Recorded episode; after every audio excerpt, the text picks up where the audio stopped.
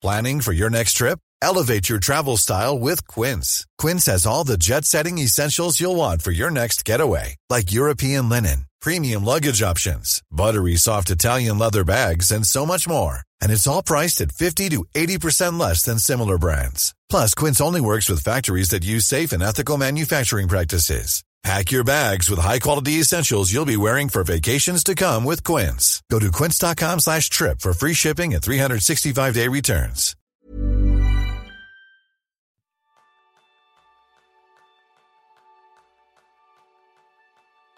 Bienvenido a un nuevo episodio de Kenso, el podcast en el que descubrirás cómo ser efectivo para vivir más feliz. Un podcast de entrevistas a referentes de éxito para entender qué les hace especiales, cuáles son los hábitos que ponen en práctica para marcar la diferencia y cómo organizan su día a día para alcanzar sus resultados. ¿Alguna vez has tenido una idea genial y no has sabido cómo venderla? Este es el tema principal del programa de esta semana, donde aprenderás cómo enamorar a tu público haciendo que tus ideas lleguen de mejor manera al mercado, con Joan Boluda. Joan nació un soleado lunes de 1979, pero no empezó a navegar por la red hasta 1992 cuando le regalaron un PC con un ruidoso modem de la época de 56 kilobytes. Como por aquel entonces Internet era muy pequeño, decidió ampliarlo y empezó a hacer páginas web con el blog de notas de Windows. Desde entonces no ha parado hasta convertirse en un referente de la consultoría estratégica de marketing online y de WordPress. Joan es una hormiga productiva, que a las 5 de la mañana, mientras todo el mundo todavía está durmiendo, ya está grabando clases para su academia de marketing, boludo.com, vídeos para su canal de YouTube y charlas para su podcast, una cita cada día a las 7 y 7.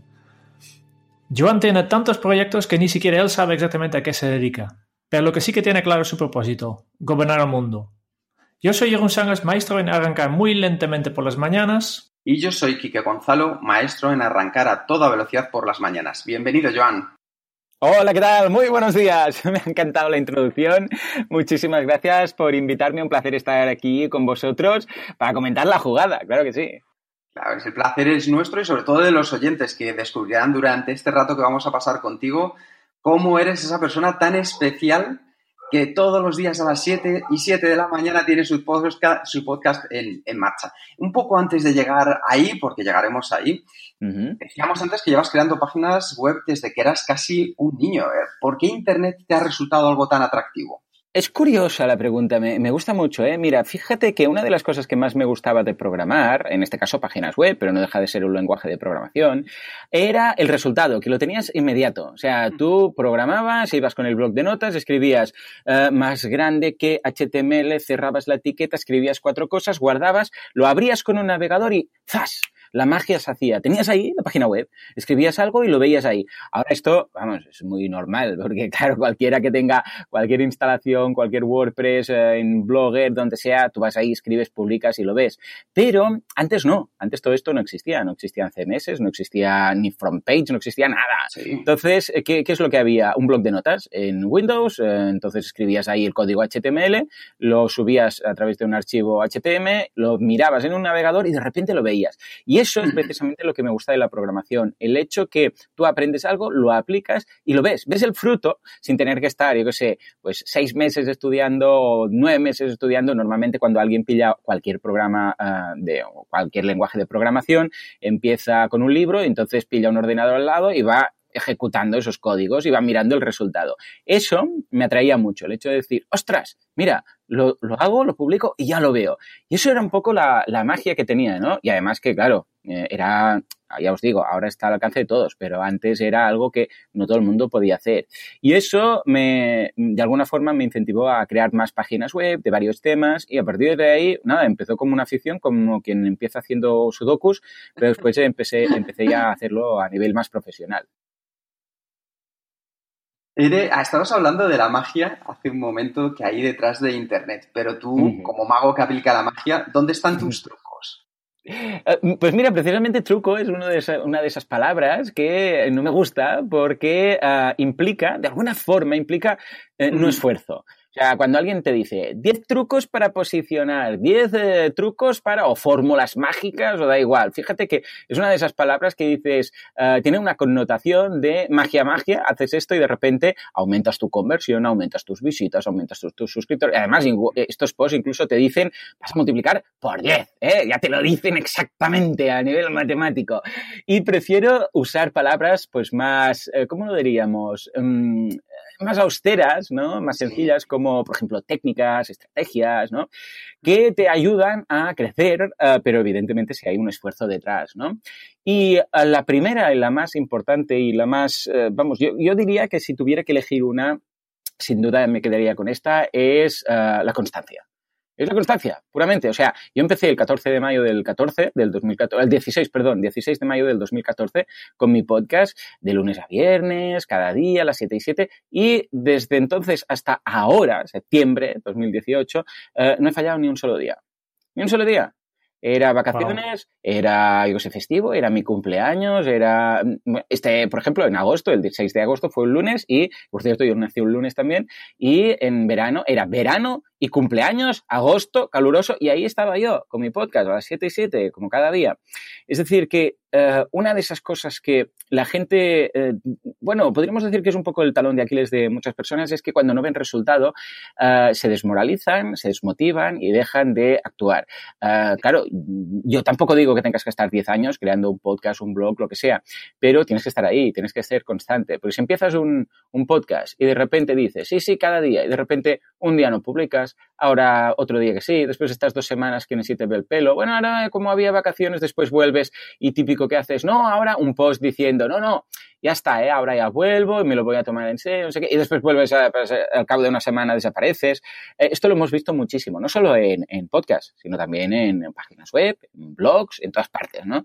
De alguien que siempre vuelve al cabo de X meses o en YouTube también, no, ahora no publicaba, pero nada, ahora vuelvo y ya, entonces está una semana publicando cada día tres veces y después desaparece, ¿no? Uh, van a rachas muchas personas, van a rachas en función de, bah, ahora sí, se motivan, después se desmotivan, es una montaña rusa. Bueno, uh, todo esto lo que hace es perjudicar precisamente a, a, los que podrían seguirte, porque si alguien quiere seguirte, lo que no puedes hacer es desaparecer. Entonces, uh, yo creo que la constancia sin duda alguna, es uno de esos puntos. Además, soy de Mataró y aquí en Mataró nos llaman los capgrosos, los tozudos, eh, por decirlo de alguna forma. Y esto quiere decir cuando se nos mete algo entre ceja y ceja, pues estamos ahí, insistimos y seguimos y perseguimos y tal.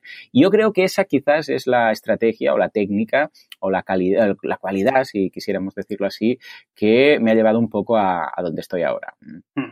Y te ha llevado a donde estás ahora. Pero yo creo que es una de las cosas importantes saber cómo has llegado hasta ahí. Entonces, mm. en tu vida, ¿cómo has entrenado antes del podcast y demás para tener ese hábito de la constancia? Es decir, cuando eras un niño, ¿qué cosas hacías ya que tú ibas viendo que te iban haciendo ser más constante? Ajá, buena pregunta. Pues mira, todo uh, la, lo primero que me viene en mente cuando hablo de constancia es el caso de mi fracaso escolar. Es algo que he comentado uh -huh. ya en el podcast. Yo cuando iba a EGB, bueno, un niño más, pero en secundaria y, y sobre todo los últimos cursos, uh, pues yo suspendía mucho, muchísimos. O sea, suspendía seis, siete asignaturas cada, cada trimestre y no sé ni cómo pasé, porque bueno, como no, nunca eran las mismas que suspendía, por promedio al final me quedaron unas pocas de, me quedaron como cuatro globales y luego la profesora tuvo, hizo un acto de fe y tal, y pasé a bachillerato. Lo que pasa es que en bachillerato cambié de amigos porque todos eh, mis eh, amigos se quedaron repitiendo eh, en el otro edificio porque implicaba un cambio de edificio en la escuela. Y entonces hice amigos nuevos y estos amigos nuevos, pues bueno, eran más constantes, eran estudiosos y tal, y dije, bueno, pues, pues venga, pues vamos a hacer esto, ¿no? Es lo que toca, si es lo que toca, es lo que toca. Y ahí empecé a, a, empecé a probar. Bueno, tanto aprobé como que saqué buenas notas y acabé el bachillerato con, con matrícula, ¿no? O sea, es un caso que aún en estos momentos ahora explican en, en, el colegio, cuando hacen charlas de fracaso escolar, me ponen de ejemplo, ¿no? Cómo pasé de, de siete asignaturas suspendidas a siete sobresalientes, ¿no? Y, y ahí me di cuenta que la constancia era vital. Sea, si yo quería probar, tenía que estudiar, no había más. O sea, era cuando acababa el cole, iba a casa y me miraba y repasaba lo típico que te dicen, ¿no? Bueno, al menos en mi cole decían, tienes que dedicar un par de horas luego, cuando llegas a casa, para repasar, apuntar, hacer deberes y tal. Yo pensé, bueno, pues si es esto, pues vamos a hacer esto. Y sí, sí, empecé con esto, sacrificando un poco del Club Super 3, aquí que teníamos, que teníamos los peques, que aún existe. Y, nada, pues empecé a probar y me di cuenta que funcionaba. ¿Y qué hacía? Pues mira, una de las cosas relacionadas con el mundo del podcast, eh, aparte de leer, subrayar, estudiar mucho, era que yo me grababa a mí mismo con un radiocassette de estos, un, un radiocassette de estos que, vamos, que es un armatoste en estos momentos, ¿no? Uh, que tenía dos cassettes, entonces tú le dabas al rec, ¿no? Rec y play a la vez. Y me grababa yo leyendo y explicando las lecciones. Y después, por la noche, me lo escuchaba. Tenía un, me lo, me lo, colocaba al lado de la cama con los auriculares y me escuchaba a mí mismo explicar esas lecciones. Y quieras que no, ahí empezó un poco el tema, el tema del podcasting, ¿no? ¿Por qué? Porque me hacía un podcast para mí y aún debo tener algún casete de esos, ¿no? Pero sí, sí, básicamente pues explicando yo las guerras púnicas de los romanos, del no sé qué, y me lo iba contando a mí mismo. Y algo debería quedar porque empecé a aprobar asignaturas, ¿no? Y en esa época también precisamente hubo otra cosa que me ayudó a darme cuenta que la, que la constancia era vital, que es que yo iba para, para sobrepeso. O sea, yo ahora estoy muy delgadito y tal, pero yo en mis 12, 13 años tenía una señora barriga importante, o sea, y una cara de pan de, payés que no veas, o sea, ya tendrías que ver las fotos. Yo me veo ahora y pienso, este niño va para, va para gordo, vamos, va para gordo, ¿no? Pero yo mismo me di cuenta, ¿no? Y dije, uy, uy, uy, esto, esto no va bien, voy a tener que hacer alguna cosa. Entonces me apunté a un gimnasio. Y crees que no, también, claro, un gimnasio no vale decir, bueno, me apunto y hago tres días a tope y después ya no voy en una semana. No, no, no, no. Es constancia. Estar ahí, cada día hacer tu cardio, cada día hacer un poco de máquinas, el programa que te preparaba. Y crees que no, también eso me daba resultados. Empecé a adelgazar, empecé a perder peso, empecé a definir, ¿no? Y esto me dio, uh, quieres que no, una vez más, razón en cuanto al tema de la constancia. La constancia es algo que a muchas personas les es muy difícil. Yo recuerdo también, claro, yo comía, yo comía todas las mierdas existentes, o sea, desde los fosquitos a croissants, de todo, o sea, mantequillas, bueno, todas las marranadas que podía comer cualquier niño, ¿no? Y mis padres tampoco me decían gran cosa, o sea, que fue algo mío, ¿no?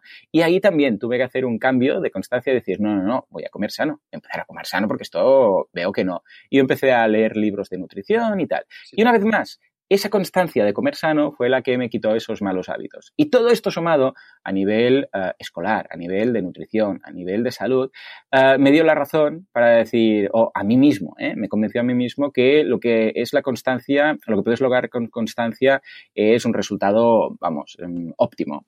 Uh -huh. Me parece una clave esencial, además, como lo has explicado, que no solo para la vida profesional, para claro, el claro, claro. sino también para el día a día que puede ser la parte física. Uh -huh. Me parece muy interesante que utilices la, la constancia como clave para alcanzar tus, tus objetivos. Eh, uh -huh. ¿Tú tenías claro cuando tenías esa edad, esa edad pues, adolescente, qué objetivos querías ir consiguiendo en la vida o cómo empezaste a descubrir qué objetivos te querías marcar para luego utilizar la constancia y conseguirlos? ¿Qué va, qué va? Cuando era, bueno, a ver, yo, me, yo, yo recuerdo que en, cuando tenía 12 años nos hicieron un ejercicio en el cole, nos dijeron, ¿qué quieres hacer, ser de mayor, no? Y yo, claro, con 12 años pues dije, pues no sé, ayudar a mi padre en su empresa, que mi padre tiene una empresa de tema de maquinaria industrial, máquina herramienta y estas cosas. Y dije, pues nada, vendiendo máquinas con mi padre porque era lo único que sabía, ¿no? Evidentemente, pues luego vi que a mí lo que me gustaba era más el tema de la programación, todas estas cosas. Pero yo uh, también pasé una época que pensaba, no, yo invertir en bolsa, ¿no? Porque pensaba, bueno, yo voy, compro, vendo, y me hago rico con esto, ¿no? Pero claro, después vi que tampoco era tan fácil, ¿no? Porque a el riesgo, esto es un binomio indestructible, que es el binomio de riesgo-rentabilidad, quiere decir más rentabilidad implica más riesgo. Entonces, sí, sí, puedes ir a invertir todo, pero para esto te vas a un casino y bueno, tienes ahí el, el, el, el punto final, ¿no? Es decir, te vas a la ruleta, dices todo par o impar, blanco y negro, o lo que haga falta, y te juegas todos tus ahorros, ¿no? Pero ya vi que yo no servía, porque yo soy una persona que uh, no me gusta el riesgo, el riesgo no lo tolero bien. Entonces pensé, bueno, pues voy a ir a por algo seguro. Y entonces le pregunté a mi profesor de economía, le dije en, en bachillerato, le dije, escucha, a ver, ¿qué, ¿qué hay más posibilidades de ganarse la vida? Y me dijo, hombre, si tú estudias administración de empresas, a lo bueno de estudiar administración de empresas es que es intersectorial. Entonces, tú vayas a la empresa que vayas, van a necesitar a alguien de marketing, alguien de ventas, alguien, yo sé, de contabilidad. En cambio, si estudias, yo que sé, medicina, pues te vas a cerrar en el sector medicina o si estudias Bellas Artes, en Bellas Artes, o si estudias, yo sé, algo técnico, científico, pues eso, ¿no? En cambio, bueno, si estudias administración, pues mm, puedes ir a cualquier sector. Y si hay un sector que está en declive y uno que está en auge, pues bueno, puedes cambiar de sector. Y me gustó mucho esto, desde aquí Enrique, Enrico Merón, pues le doy las gracias. Y le dije, bueno, ¿y qué universidad? Y me dijo, hombre, pues mira, en ESADE lo hacen muy bien, tal y cual, yo te aconsejo ir ahí. Y dije, bueno, pues eso fue un poco lo que marcó eh, mis decisiones. Fíjate que están basadas en la adversión al riesgo, algo que parecería todo lo contrario si alguien monta su negocio, porque dices, ostras, si eres eh, empresario, si eres eh, emprendedor, si montas tu negocio, es que te va el riesgo. No, todo lo contrario. Yo lo que quería era minimizar riesgos, ¿no? Claro. Y, y si tú estás empleado por una empresa, o estás por tu cuenta con varios clientes, tienes menos riesgo cuando estás con clientes. ¿Por qué? Simplemente porque tu empresa tiene un cliente, o sea, cuando estás en una empresa solamente tienes un cliente, que es tu jefe, y en el momento en el cual la empresa no va bien o pasa cualquier cosa, eh, si tu fuente de ingresos falla, falla al 100%. O sea, te falla el sueldo entero porque te echan o porque tienen que cerrar. Porque el riesgo está ahí, porque tu, jefe no deja de ser otro emprendedor que también tiene riesgos. O sea que está ahí, inerte, lo, lo heredas de él, pero está ahí. Eh, por muy grande que sea la empresa, ¿eh? porque hay grandes empresas que luego también han hecho ERES y nadie asegura nada. En cambio, si estás por tu cuenta, bueno, pues puedes tener 10, 12, 20 clientes y sería muy difícil que un mes todos los clientes cierren, ¿no? Y todos los clientes prescindan de tus servicios. Puede caer uno, dos, tres, bueno, ya recuperarás uno, dos, tres. O sea que fíjate que siempre una, una constante que he tenido en este sentido ha sido la adversión al riesgo. No me, no, no me gusta arriesgar. Y de ahí que haya acabado montando mi negocio, por muy paradójico que parezca. ¿Y cómo has convivido con el riesgo? Porque al final nos damos cuenta que conforme vamos avanzando en esta sociedad, eso de tener un trabajo ya que tenían a lo mejor nuestros abuelos para toda la vida es algo que se ha acabado. Esa constante, ese constante equilibrio en el que hay que convivir y en el que el riesgo seguro que lo tienes y, lo tienes ¿Cómo lo manejas, Joan? Bien, aquí la clave está siempre en que cada uno tiene su aguante en cuanto al riesgo. Yo, por ejemplo, siempre digo que yo no serviría para invertir en bolsa, ¿no? Porque estaría sufriendo siempre a ver si qué pasa, qué sube, qué baja, ¿no? O con el Bitcoin, que ahora estaban todos Bitcoin, Bitcoin y tal, y ahora ha bajado y mucha gente se ha arruinado y mil historias, ¿no? Ah, yo, ¿qué es lo que busco? Siempre he buscado dos cosas. Diversificación, por un lado, y luego eh, siempre minimizar riesgos. ¿no? En cuanto a la diversificación o en cuanto a minimizar riesgos, lo que hago yo es que creé un, un ratio muy simple que es el factor de riesgo máximo. El factor de riesgo máximo, que es una división simple, no tiene más, tampoco es que haya descubierto las Américas, siempre he mirado que nunca, nunca, nunca pase del 10%. ¿En qué consiste? Consiste en que tu mejor cliente no supere un 10% de tus ingresos. Es decir, que imagínate que tienes 10 clientes, están repartidos pues al 10%, cada uno te ingresa o implica una facturación de un 10%. Bueno, pues estarías ahí a tope. ¿Yo qué buscaría? Buscaría 15 clientes, 20 clientes, para que cada uno tenga un 5%. ¿Por qué? Por el hecho simplemente de decir, ostras, mira, ha caído un cliente porque ha cerrado, porque va a usar otro profesional, lo que sea. Bueno, hemos perdido un 5% de facturación, ya lo recuperaremos durante este mes.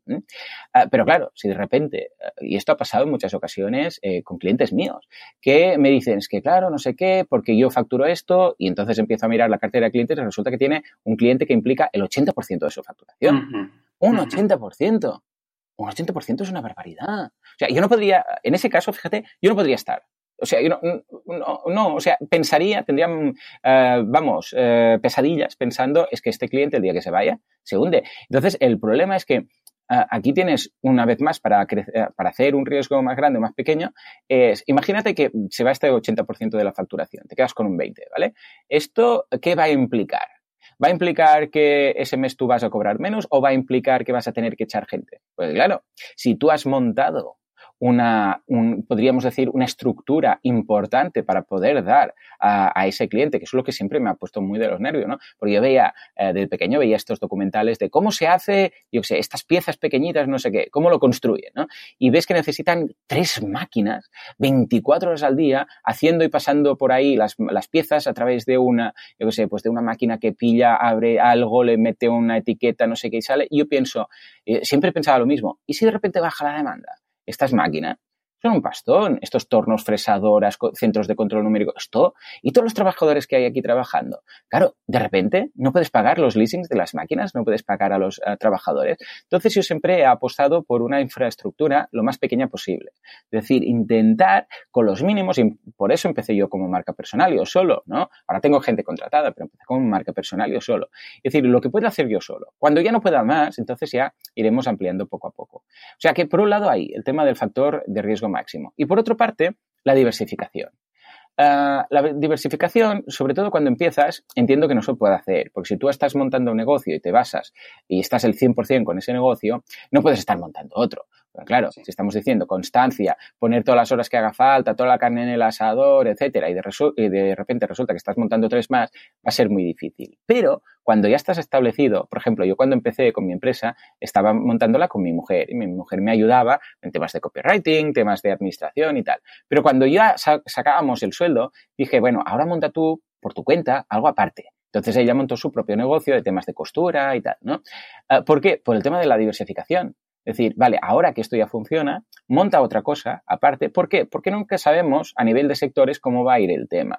Nunca sabemos qué es lo que va a pasar en el sector de la educación online, en el sector de la costura, en el sector de la medicina, en el sector de los seguros o en el, sector de, pues las, las agencias de viaje, ¿no? Que hace unos años entraron en crisis. Entonces, está bien diversificar un poco en varios proyectos, aunque te cueste dinero, ¿Por qué? Porque diversificar el riesgo quiere decir que vas a tener que dedicar tiempo, tu tiempo repartido en varios negocios. ¿Eso qué implica? Coste de oportunidad. Yo soy más bueno haciendo mis cursos y dedicando mi tiempo a boluda.com que, yo qué sé, pues montando algún negocio paralelo como puede ser, qué sé, pues alguna pregunta.com o viademia.com o cualquier otra. Soy, o sea, pierdo dinero. El tiempo que dedico a otra cosa no me sale tan a cuenta como el tiempo que dedico yo haciendo mis sesiones de Skype, mis cursos, etcétera pero a cambio tengo un poco más de diversificación de riesgo. Porque si un, negocio falla, tengo otro que está ahí, que también va funcionando, también va facturando. Entonces, ahora estoy en un momento en el que falle cualquiera de todos los negocios que tengo, pues los otros me permitirían vivir. Y eso, una vez más, es diversificar el riesgo y vivir un poco más tranquilo. Tienes un poco de regla de 10% también para proyectos, ¿no? Entiendo. Totalmente. Aunque no, no será 10%, es un poco más, pero... Exacto, sí, sí, sí, exacto. Claro, si tienes cuatro proyectos, pues eh, por narices va a tener que ser pues, un 25% por proyecto como mínimo, ¿no? Pero vamos, eh, es cierto, sí, sí, eh, completamente. La idea es que un negocio no acapare todo el resto. Y si detectas esto, pues potenciar alguno de los otros. Es decir, bueno, escucha, pues como esto veo que está, yo sé, implica un 80, un 90% de la facturación, vamos a potenciar este. ¿Por qué? Porque la idea es que si uno falla, los otros saquen a flote, ¿no? Y esto en el día a día, ¿cómo, cómo ¿Cómo lo gestionas? ¿Cómo decides, vale, pues tengo un día, eh, necesitas dedicar un poco tiempo a, a, a boludo.com, un, poco a Viademia, un poco a, todos los miles de proyectos que tienes en este momento? Porque yo, creo que se te ha ido un poco de las manos, ¿no? Sí, completamente. De hecho, mira, el año que viene, no sé si lo he comentado ya, pero el año que viene la idea que tengo es empezar a vender proyectos. De hecho, este año hemos vendido ya WordPress, eh, también vendí a Google y a partir del año que viene, porque este año, no lo hemos comentado, pero bueno, los que me siguen pues ya sabrán de que va, hemos tenido la, genial idea de montar 12, 12 proyectos. 12 meses, 12 proyectos. Entonces, cada mes hemos montado uno. Entonces, esto es insostenible. Ah, con lo que, a, ver, algunos han funcionado mejor, algunos menos, algunos han facturado unos cientos de euros, algunos unos miles de euros. A final de año haremos el resumen, ¿no? Pero ah, la idea es que llevamos, si no recuerdo mal, unos, unos 50.000 euros más o menos entre todos. Ah, bueno, pues la idea es el año que viene vender eh, estos proyectos. No todos, quizás nos vamos a quedar con uno, dos o tres, pero el resto venderlos. ¿Para qué? Para que esas personas que lo tomen pues puedan aprovecharlo al máximo, dedicarle una jornada, etcétera, ¿no? Y en cuanto a tu pregunta, efectivamente, ahora tengo como veintipico proyectos, 22, 23 proyectos. Claro, esto quiere decir, claro, si estoy, si tengo un proyecto por hora al día, 24, imagínate que fueran 24 horas al día, 24 proyectos, ¿no? Ah, ah, esto es insostenible, esto no se puede hacer así. Con lo que hay algunos que están sacrificándose en cuanto a que no les puedo aplicar más tiempo simplemente porque no lo tengo.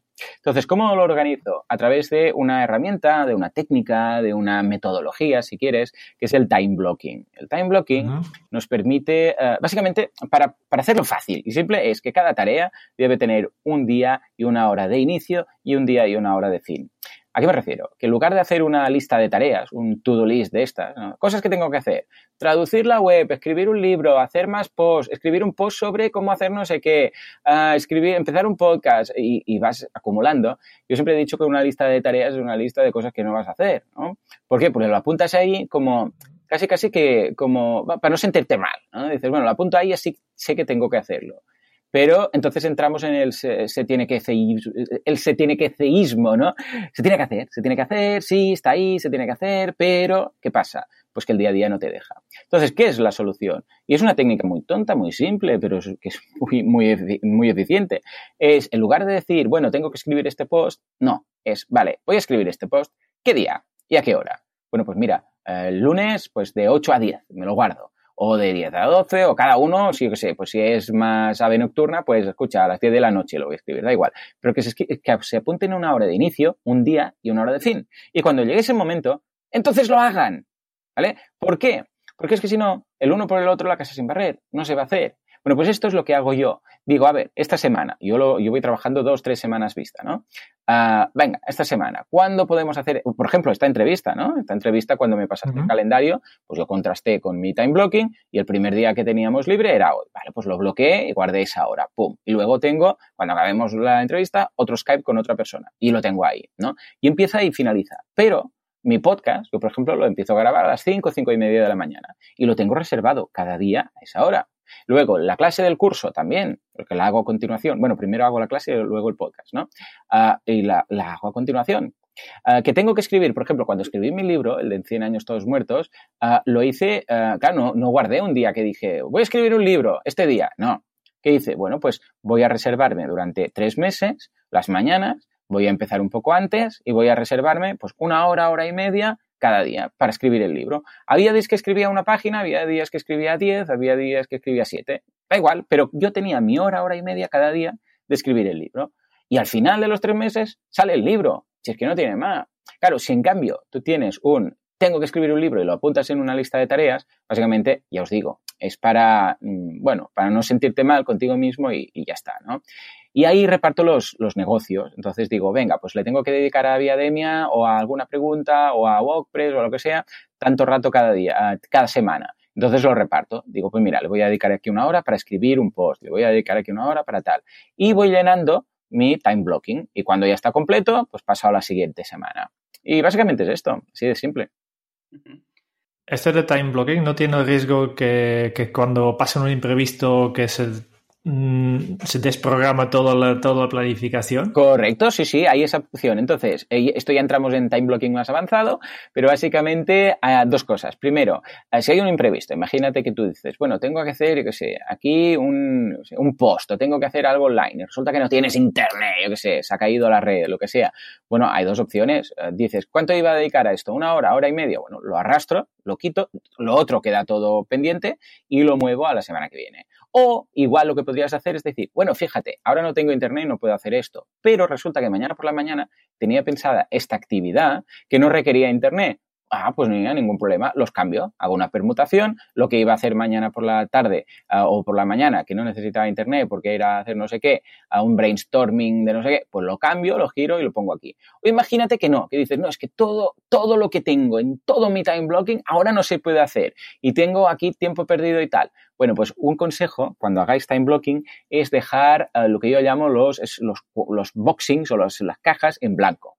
Una caja en blanco básicamente lo que te permite, eh, y las deberías tener repartidas durante la semana, es tiempo de reserva por si acaso. Es decir, cuando tú hagas time blocking, no te llenes todo como si fuera un Tetris, un puzzle que luego es imposible mover una pieza ahí. ¿Por qué? Porque entonces es lo que dices tú, descuadras algo y como ya no puedes, porque imagínate que tienes todos los días, imagínate que tienes un, uh, ocho Skypes ese día. Y dices, ostras, he movido el primero, ahora ya no puedo mover el segundo, tal cual, no sé qué. Vale, pero imagínate que has colocado entre dos Skypes una hora en un time blocking en blanco. ¿eh?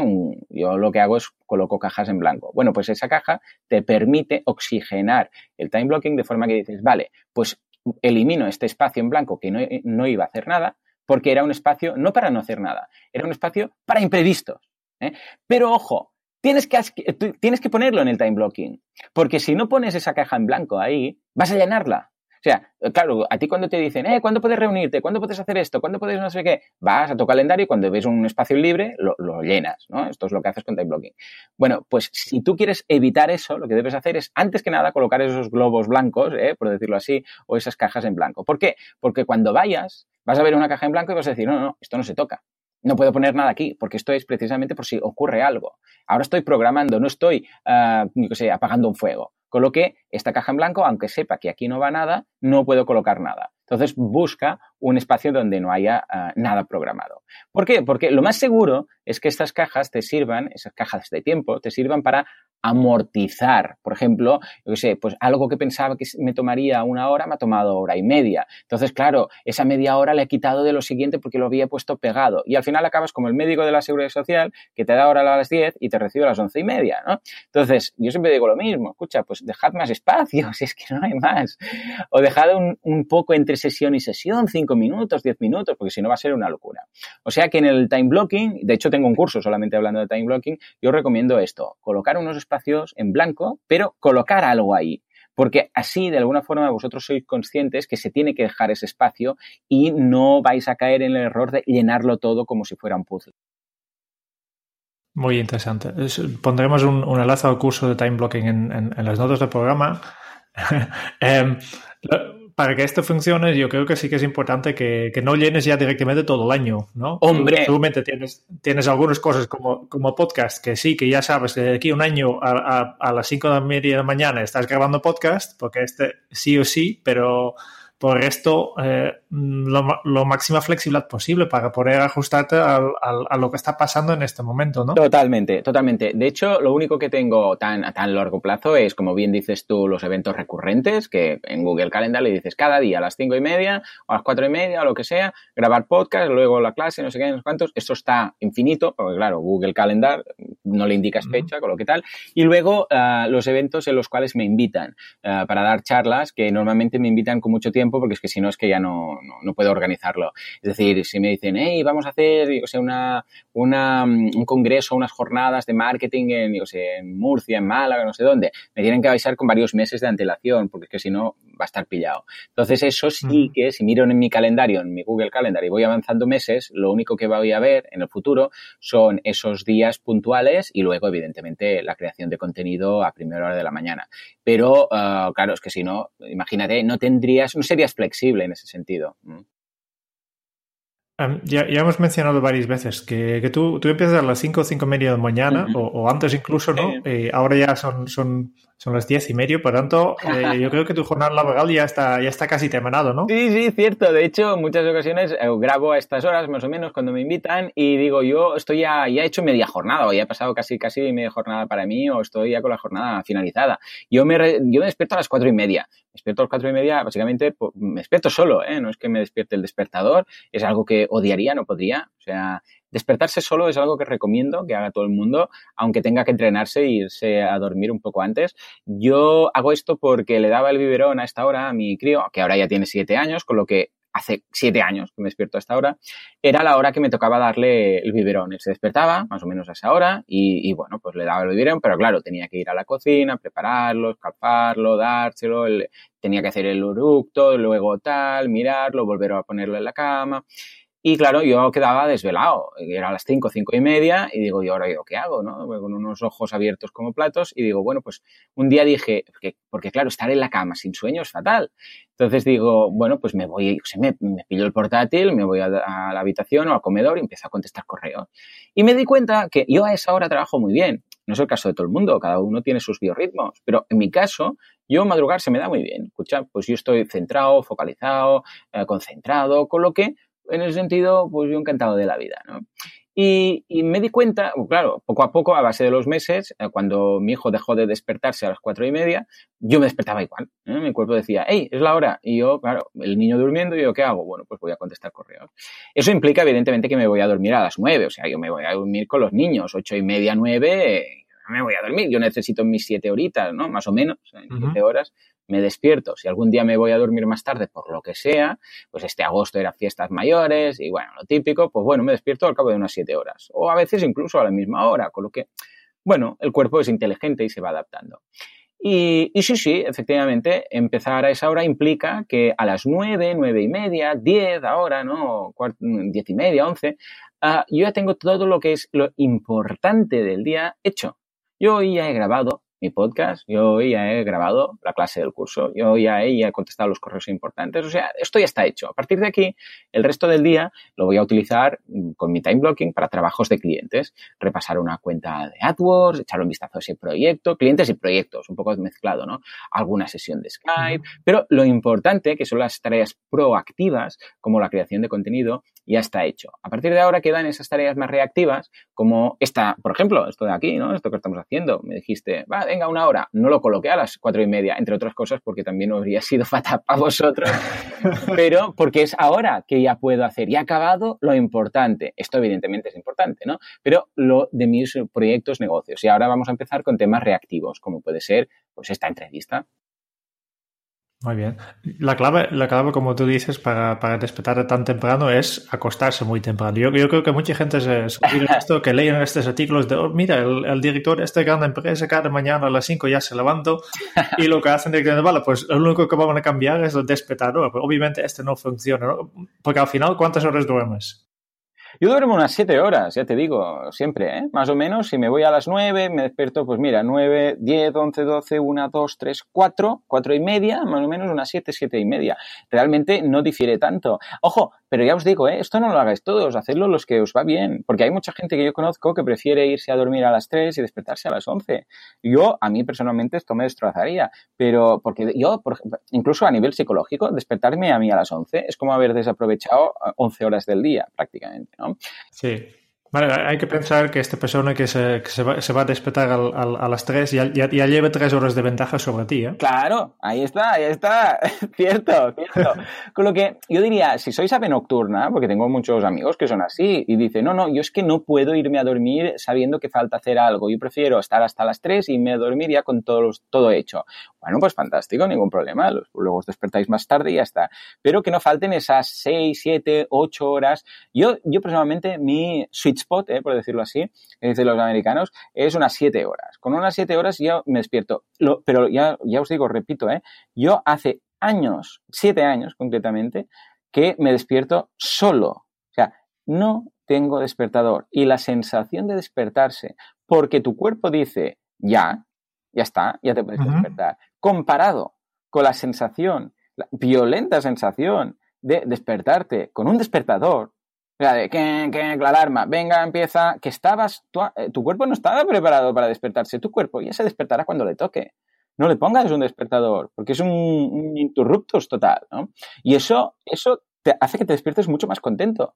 Porque cuando, cuando nos ha pasado, acordaros de esas veces, a mí se me hace muy raro ¿eh? pensar que alguien se despierta con despertador, pero acordaros de esas veces que os habéis despertado sin despertador, porque yo sé, igual era sábado o domingo, no habéis puesto despertador, y os habéis despertado solos, porque habéis querido, no porque el niño os ha despertado, un vecino, el despertador, no, no, no, esa sensación de, oh, qué bien, esa sonrisa, ese estiramiento que haces, bueno, pues eso yo lo tengo cada día.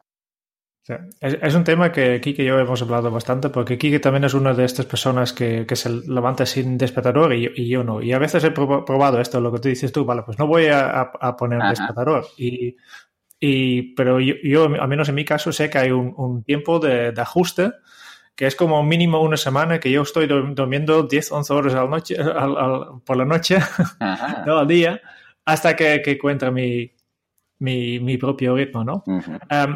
Hablando de esto, tú, tú, tienes tu propio ritmo, tú sí que eres capaz de, de levantarte eh, a la hora que quieres, pero ¿cómo lo haces cuando, por ejemplo, un día quieres despertar a otra hora?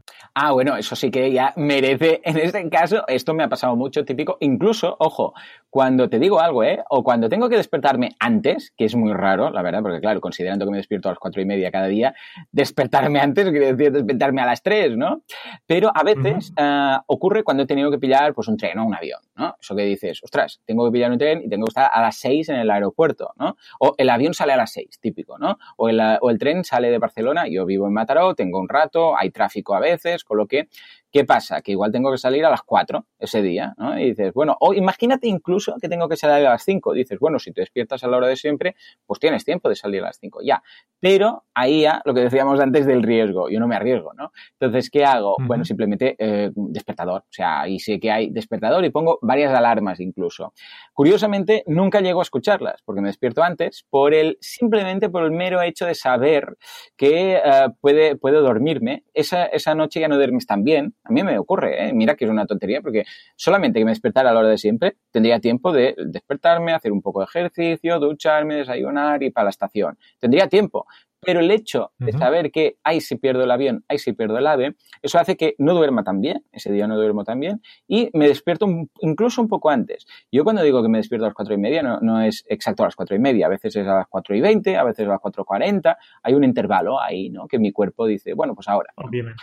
Uh, pues los días que tengo que despertarme antes, uh, incluso me despierto a veces a las tres, miro el reloj, uff, no, a ver, me cuesta, vuelvo a dormir, Uh, ¿Por qué? Porque mi cuerpo es, mmm, Joan, venga, va, mmm, a ver si te vas a quedar dormido ahora y, y, vas a perder el avión, ¿no?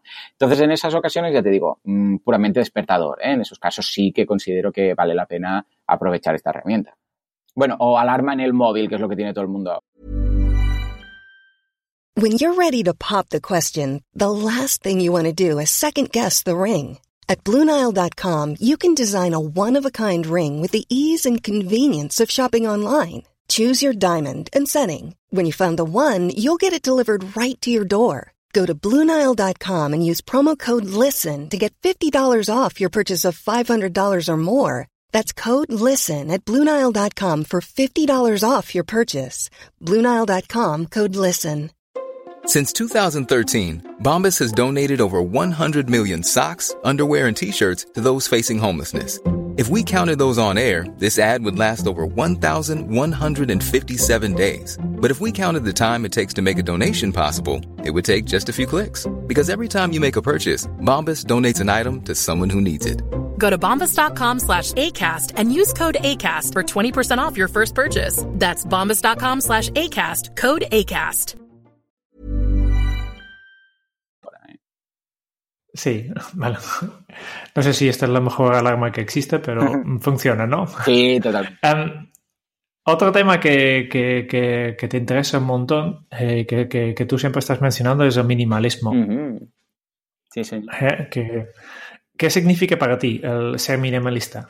Wow, esto es una filosofía de vida, ¿eh? Mira, yo el minimalismo empezó cuando está, recuerdo el día, ¿eh?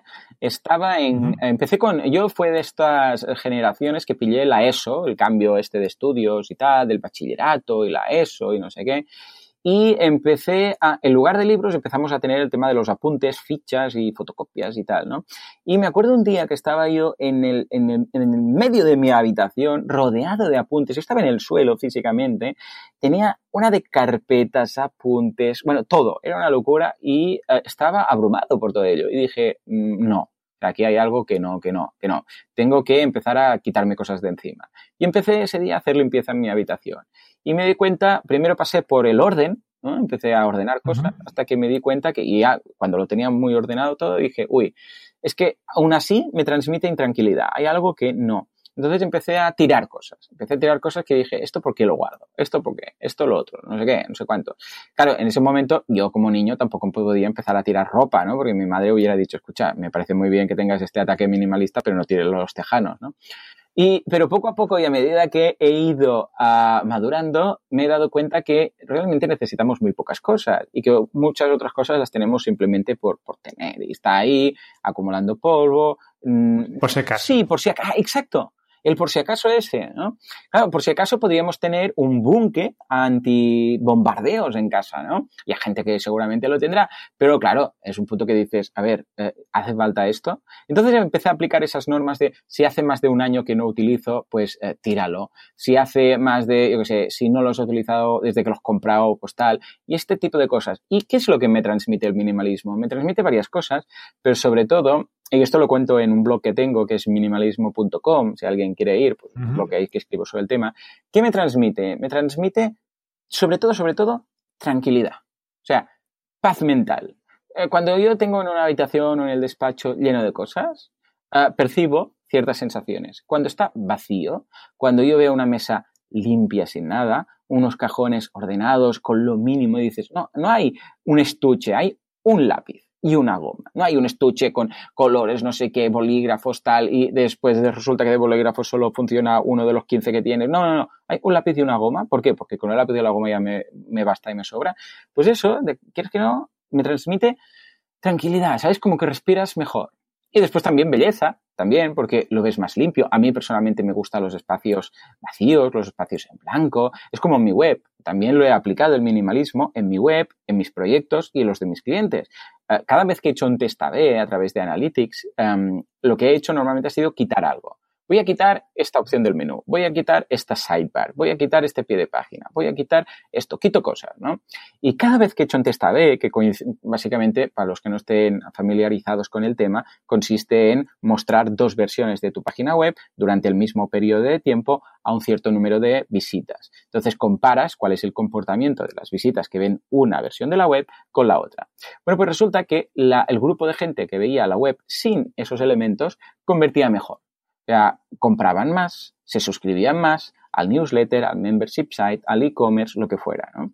Y esto quiere decir que de alguna forma también la gente valora el hecho de una página web simple, sencilla, con un CTA claro, con espacios en blanco. Todo esto hace que la visita de esa persona que hace que la experiencia de usuario sea mejor y por lo tanto tenga muy claro qué es lo que deben hacer y cuál es sobre todo tu oferta de valor, tu propuesta de valor. O sea que tanto a nivel personal, como ves, como a nivel profesional, el, el minimalismo me ha traído ah, pues más conversiones, más paz y un poco, ser un poquito más feliz. O sea que imagínate todo lo que, lo que puedes, eh, en mi caso, ¿eh? puede transmitirte el minimalismo. Bueno. ¿Y, minimalismo con, niños pequeños es posible? Muy buena pregunta. Mira, te recomiendo que, ah, o todos os recomiendo, ah, leer un blog que seguramente algunos conoceréis, que se llama Zen Habits, ah, con Z y H, zenhabits.net. El, el autor de este blog es Leo Babauta. Leo, ¿eh? como Leo Messi, pues Leo, pues Babauta. Uh, él, a pesar de llamarse Zen Habits, no es budista, o sea, no, no, no habla de filosofía zen budista ni nada, uh, sino que simplemente habla un poco de todo esto. Y él es minimalista y tiene, eh, no como yo que tengo tres hijos, sino que tiene el doble, me dobla, tiene seis niños. Y es posible, es posible a minimalismo con seis niños. Yo entiendo que tu pregunta pues va enfocada a todos los trastos y todas las cosas que tienen los niños, desde los bebés, bueno, los bebés, entre los todo lo que necesitan de pañales, de toallas, de ropa, de no sé qué. Además la ropa, claro, de los bebés dura lo que dura porque crecen a marchas forzadas. Entonces los zapatos ya no le van bien los del mes pasado, la camiseta tampoco, no sé qué, ¿no? Ah, y los mayores, pues, ah, entre los regalos que le cuando navidades, cuando cumpleaños, de la familia que cada vez que viene el tío de no sé dónde le trae un regalo porque hace mucho que no lo ve y él dice, este es el del cumpleaños y el del santo que no te vi, el de no sé qué y el de las navidades. Ah, y hay un, es curioso, ¿eh? porque los niños hay un momento en el cual los familiares les, les le, dan regalos al niño hasta que hay una transición y el niño es el que pide ya sus propios regalos. Ahora quiero la Switch, ahora quiero la Nintendo 2DS, ahora quiero no sé qué, ahora quiero esto que he visto en un anuncio, ¿no? O sea que acumulan muchos juguetes, pero es que no solamente juguetes, sino también, ah, por ejemplo, los álbumes, ¿no? Los álbumes del, del cole, cada vez que acaba un trimestre me vienen con un álbum, ¿no? Yo tengo tres niños, eso quiere decir que cada trimestre vienen tres álbumes, eso quiere decir que cada curso son nueve álbumes, cada, pues imagínate lo que se va a acumular a lo largo del tiempo, ¿no? Claro, tres niños son nueve álbumes por curso, ya llevan cuatro, cinco, seis, siete cursos, tengo como, yo que sé, como 20 álbumes, ¿no? Y no son álbumes pequeñitos que tengas en una carpeta, no, no, no, son unos álbumes con fichas y con, ah, con ah, algodón pegado de una actividad que hicieron y unas lentejas eh, o unas judías pegadas con pegamento para, para hacerlas eh, un pez y no sé qué. O sea, son, ocupan mucho, ¿no?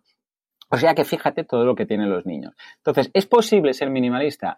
Uh, uno mismo sí. Es decir, tú lo que no puedes pretender en familia es que porque tú seas minimalista, todos lo deban ser. Uh, tú, por ser minimalista, uh, todos deban seguir tus pasos. Entonces, ¿qué hay aquí? simplemente el acuerdo en común de decir, bueno, yo tengo esta forma de actuar, de ser, etcétera, pero eso no quiere decir que yo deba obligar al resto de personas. Yo lo que sé que voy a hacer es transmitir lo bueno que es ser minimalista. Yo qué sé, yo no le puedo decir a mi mujer, eh, el mismo número, tienes que tener el mismo número de prendas de ropa que yo, porque me divorcia directamente, ¿no? Eh, pero sí que cuando, yo sé, entro en el, en el vestidor y veo mm, mi parte del armario, se ve vamos, eh, todo impecable, ordenadito, poca cosa y tal. Y la suya es un poco más caótica. Pero fíjate que con el tiempo, ella, de alguna forma, ha ido viendo y ha hecho limpieza varias ocasiones, ha ido viendo lo que transmite mi parte del armario y la suya, ¿no? Y poco a poco, pues ha ido cambiando y ahora comparado con cuando, yo sé, hace cinco años, te aseguro que es, vamos, eh, un cambio exagerado. Pues es simplemente intentar no eh, obligar a los otros a ser como tú, sino compartir lo que tú haces y esperar que los otros aprendan de ello. Pero ya te digo, esto básicamente es la convivencia. Muy bien. Vale, antes de, acabar con, con, el cuestionario, Kenzo, eh, que son estas preguntas rápidas que hacemos a todos los invitados, eh, una última pregunta. Eh, si tú tienes alguna pregunta final, siguiente paso, sugerencia o mensaje para los oyentes de este podcast. Hombre, claro que sí. Yo los diría, uh, primero de todo, contestar uh, sinceramente cada uno a la pregunta de si sois felices. ¿vale? Una, una valoración inicial. ¿Sois felices en este momento? ¿Lo que estáis haciendo os hace feliz? Si, si sea lo que sea, si sois funcionarios, si sois empresarios, si sois, yo que sé, eh, inversores en bolsa o si sois, yo que sé, da igual, lo que sea, sois felices. Si sois felices, y esto lo preguntaba siempre en, el, mis compañeros de universidad, ¿no? Ah, si sois felices, ningún problema, seguid haciéndolo. No tenéis que emprender, no tenéis que iros a hacer, yo que sé, oposiciones, no, no, no, sí, ya lo sois, ya lo sois. Pero si no sois felices, ojo, ¿por qué digo esto? Porque en mi, libro empiezo con un, hablando de otro libro, que es algo muy raro, pero vamos, empiezo hablando de un libro de una enfermera ah, australiana que trabaja en una planta de enfermos terminales. Es gente que le quedan horas de vida, días de vida, y ellos lo saben, ¿eh? saben que se van a morir. Y entonces ella habla con esas personas y les preguntó, y de hecho ah, lo recopiló todo en un libro, les preguntó qué, de qué se arrepentían en su vida. Les preguntó, ¿Qué? Ojo, eso se lo, estás preguntando a una persona que sabe que seguramente mañana ya no estará viva. ¿eh? Ah, ¿De qué te arrepientes? Y recopiló todas esas respuestas en su libro, que recomiendo mucho leer. Entonces, ah, la respuesta, la primera, curioso, ¿eh? la primera era la que más coincidían, la que más votos tenía, por decirlo así, era no haber hecho a lo largo de mi vida ah, lo que yo quería, sino lo que los otros querían de mí. Esto es, muy triste darse cuenta de esto cuando te estás muriendo, ya sea porque, por viejo, ya sea por enfermo, ya sea por lo que sea, ¿no? Pero el hecho de decir, no he hecho lo que yo quería, he hecho lo que los otros o lo que se suponía que yo tenía que hacer, ¿vale? Eso es muy triste. En general ya nos damos cuenta que es triste, pero cuando estás en ese momento, en el hecho de muerte, por decirlo así, es mucho más triste. Entonces, ahora hagamos, rebobinemos, volvemos a estar donde estamos ahora, aquí haciendo este podcast, ¿no? ¡Eh!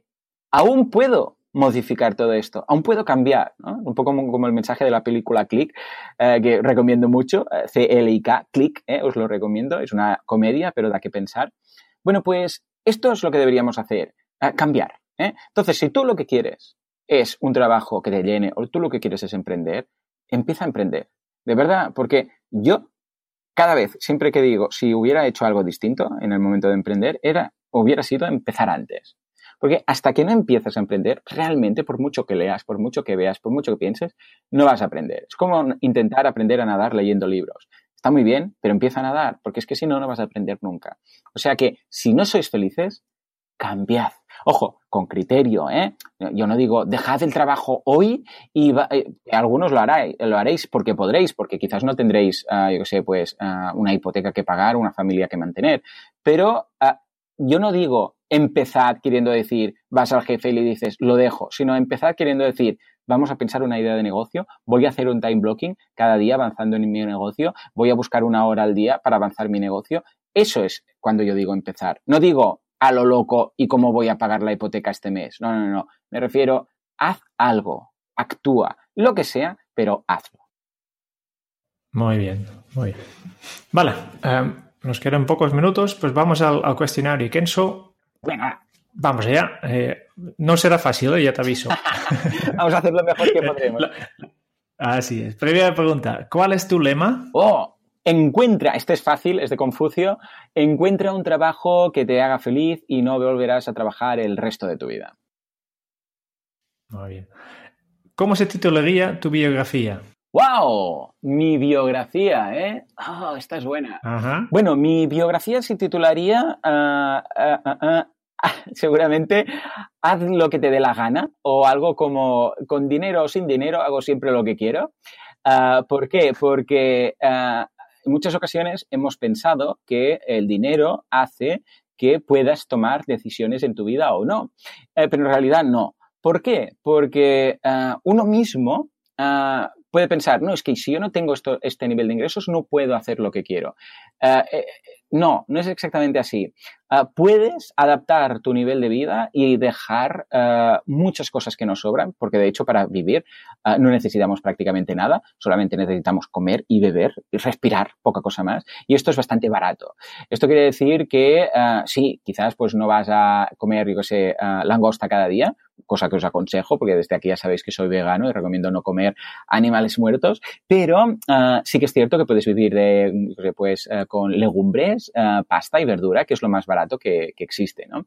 Un caso muy que yo siempre pongo de ejemplo es Pablo, Pablo Calvo, que es amigo ah, y mejor persona. Él viaja por el mundo con su perrita hippie en bicicleta. Entonces dejó su trabajo de bombero, era funcionario, y lo dejó para ir a vivir por el mundo. ¿no? Y él vive con 300 euros al mes. Y hay meses que le sobra dinero. 300 euros al mes. ¿Esto de dónde lo saca? Bueno, de trabajitos que va haciendo, de una comunidad que tiene online, un membership que le dan, él lo, explica en sus vídeos en YouTube, de dónde sale el dinero y tal, ¿no? O sea que, fijémonos, yo no digo que hagáis lo mismo que Pablo, porque Pablo, pues mira, vive y duerme donde puede cada día, con su tienda de campaña y tal, pero fijaros que llega a esa, hay un extremo de 300 euros, y estoy seguro de que hay gente que vive con menos, a lo que estamos gastando nosotros ahora. ¿no? O sea que realmente eh, adapta, haz lo que quieras en tu vida. O sea, haz lo que quieras. Es que realmente tu vida, mirad, vuestra vida es vuestra. O sea, tu vida, y me estoy dirigiendo a cada uno de vosotros, es tuya, no es de otro.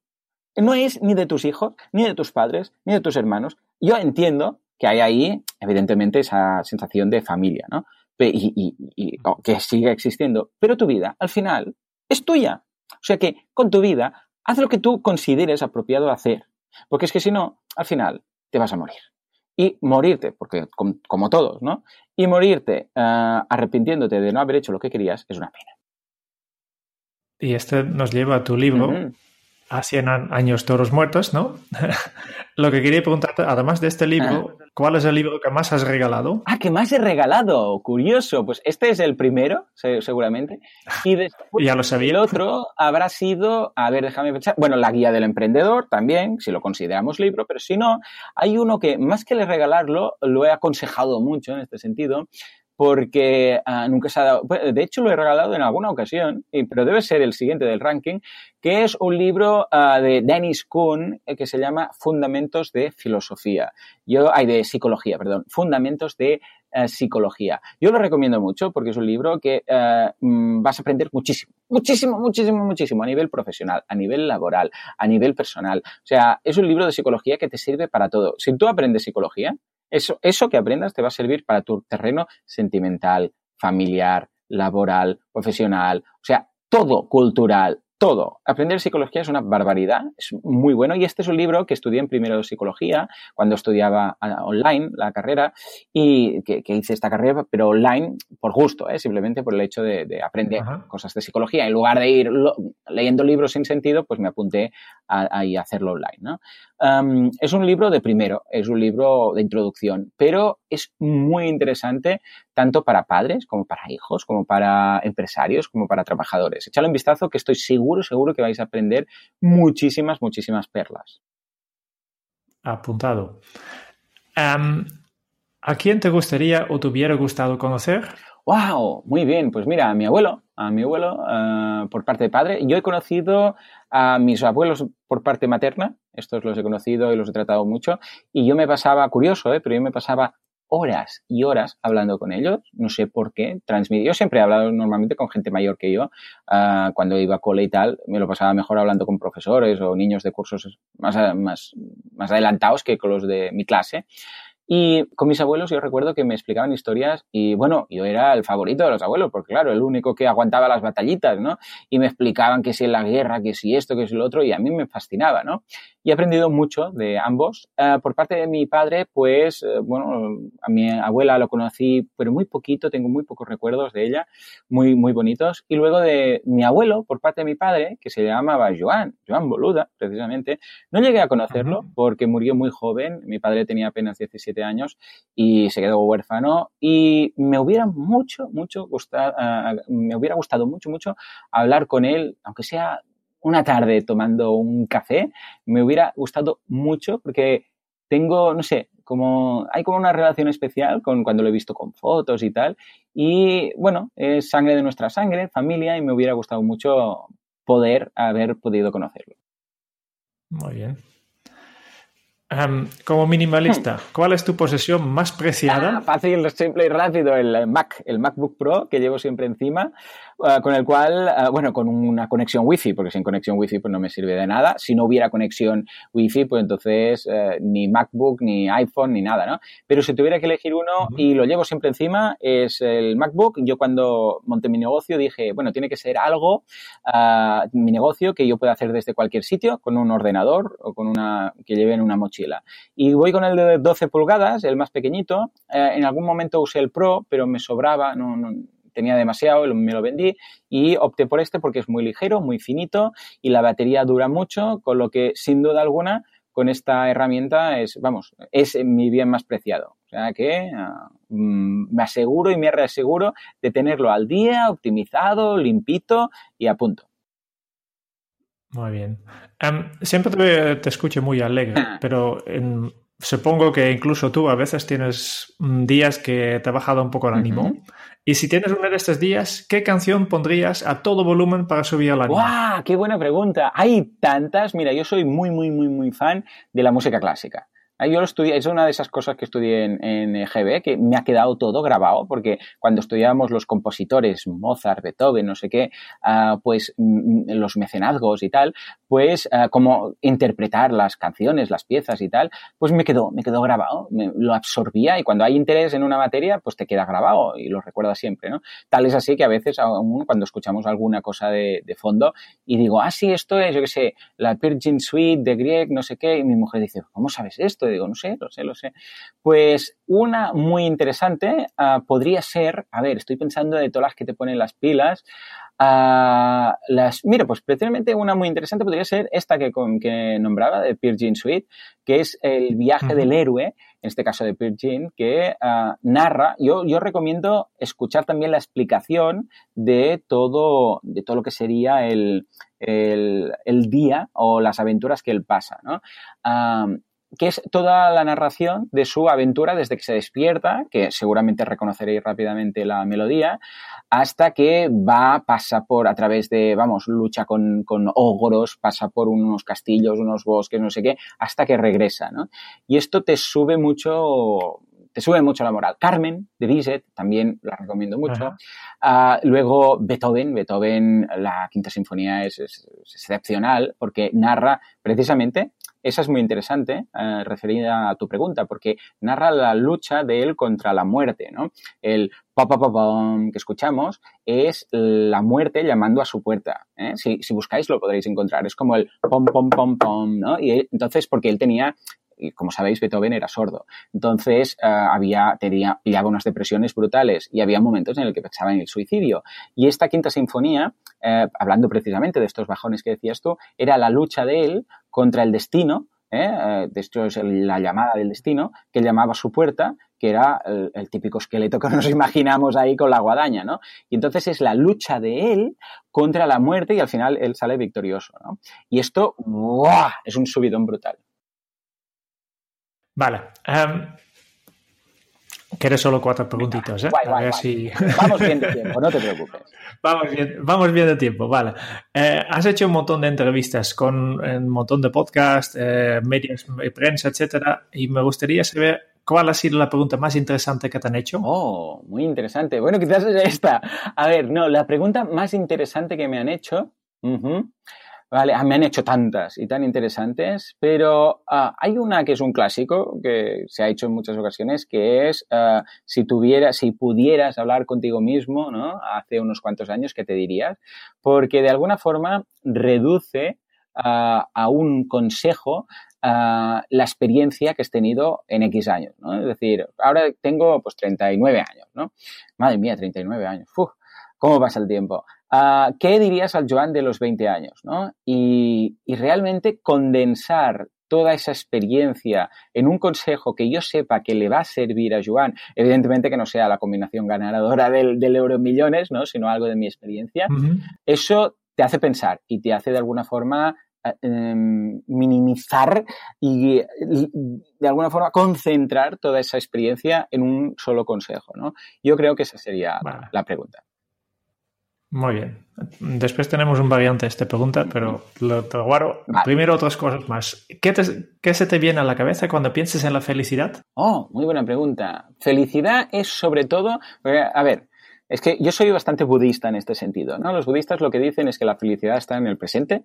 Eh, eh, os recomiendo mucho eh, escuchar a Thich Nhat que, es un monje budista muy conocido, vive en Francia, en la Plan Village.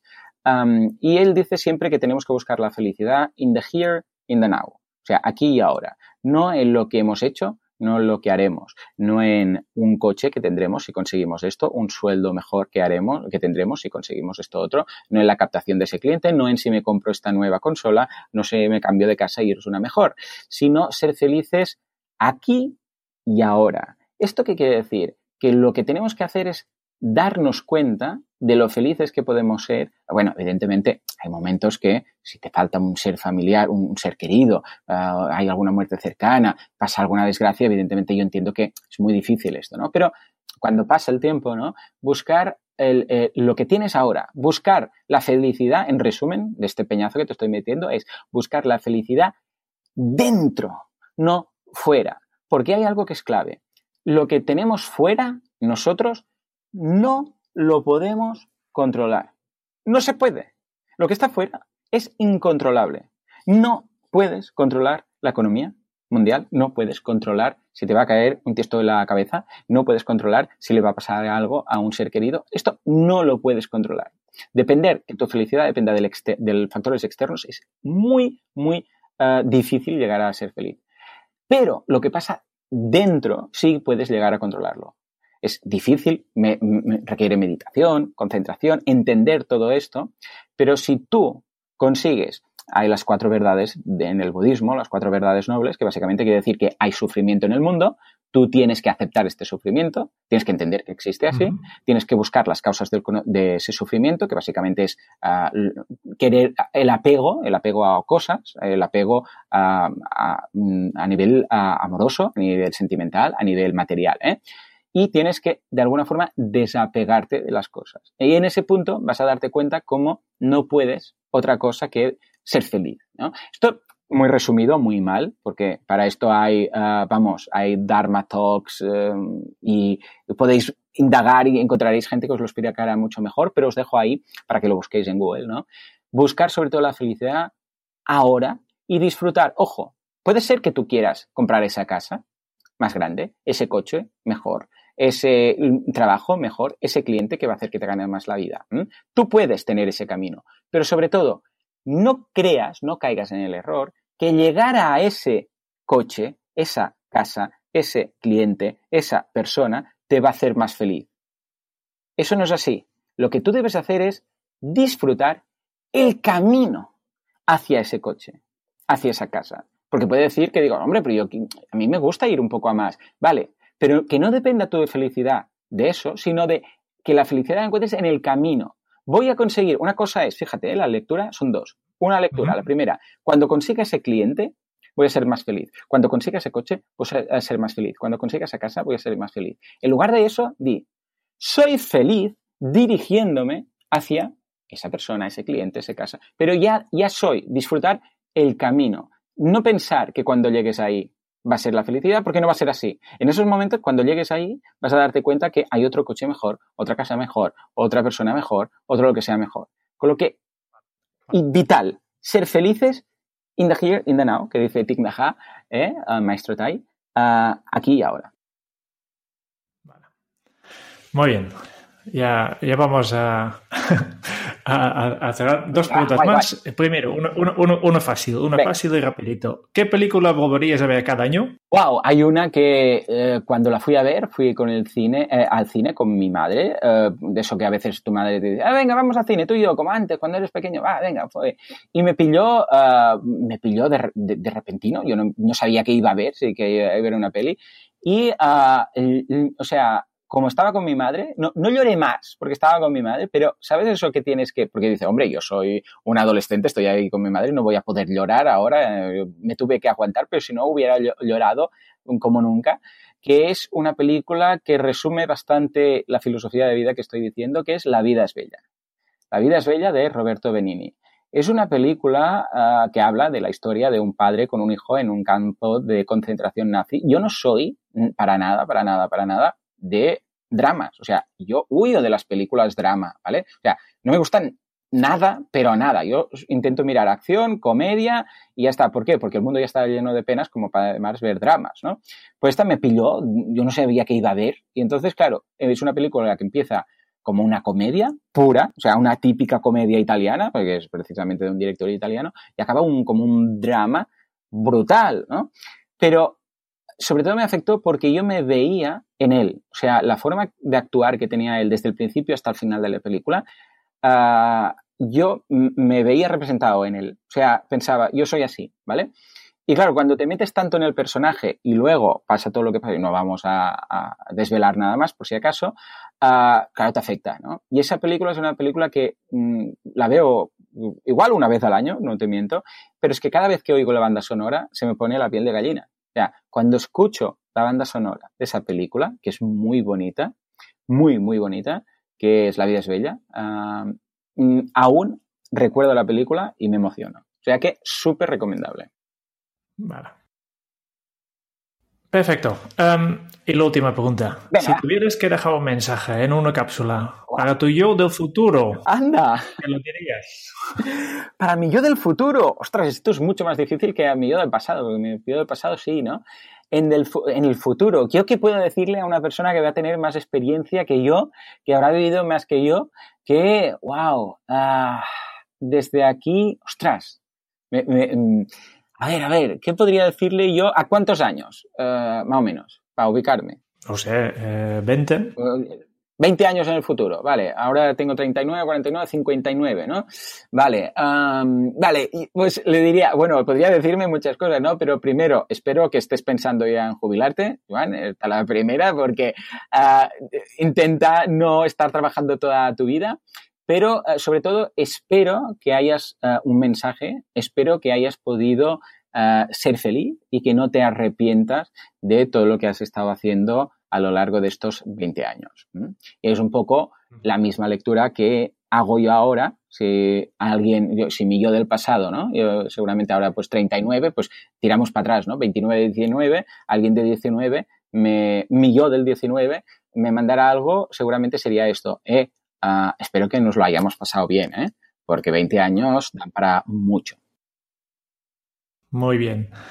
Perfecto. Em, nosotros siempre acabamos eh, con un pequeño resumen de todo lo que hemos eh, aprendido hoy, en este caso de Joan, y, este eh, la, ha estado apuntando Kike.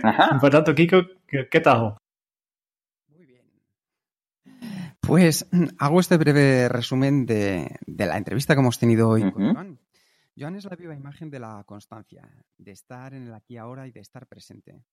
Desde que era niño y le llegó un pez que le cambió la vida, ha aprovechado las adversidades y las ha convertido en oportunidades que han marcado para bien su vida. La constancia le ha ayudado a dejar de lado malos hábitos para generar otros nuevos y hacerle llegar hasta donde está ahora. Y nos ha demostrado que, como todos, tenemos nuestro lado positivo, nuestro lado enérgico, pero también tenemos esas áreas con las que tenemos que luchar más. En su caso es la tolerancia al riesgo. Él ha aprendido a convivir con el riesgo, conociendo cuál es su aguante y sabe que tiene que al final combatirlo buscando por un lado el minimizar, con lo que él nos ha estado contando acerca del riesgo máximo, y por el otro lado el diversificar cuando las cosas ya están establecidas. Nos ha aportado una visión propia del minimalismo porque a él le ha ayudado muchísimo en todo su día a día, tanto a nivel personal como a nivel profesional. Cuanto más minimalista, como dice él, todo es mejor, mejor le van las cosas porque todo lo que le aporta el quedarse con lo esencial está en la clave. La tranquilidad mental, la sensación de libertad, la belleza, la paz y la felicidad. Y nos ha dejado una pregunta y una reflexión para finalizar. Si en 100 años todos muertos, pregúntate, ¿eres feliz? Y si no, actúa y busca la felicidad dentro de ti. Muchísimas gracias por todo, Joan. muchísimas gracias a vosotros por invitarme, por esta entrevista tan interesante que me ha hecho reflexionar, que es una de esas cosas que de las que más me gusta en la vida, es uh, cuestionarse por qué hacemos lo que hacemos. De verdad, muchas gracias y nada, seguimos en contacto. Muchas gracias también a los oyentes de este podcast por escuchar el podcast de Kenso y si te ha gustado, por favor, eh, únete a nuestra newsletter en kenso.es barra newsletter para recibir una vez al mes un correo electrónico con los mejores consejos para mejorar tu efectividad personal. Y si quieres conocer más sobre Kenso y cómo podemos ayudarte a mejorar en tu día a día, puedes visitar nuestra web en kenso.es. Te esperamos en el próximo episodio del podcast de Kenso y hasta entonces es un buen momento para poner en práctica un hábito Kenso. Prueba este fin de semana a practicar el levantarte sin despertador. Muy buena semana. Chao. Adiós.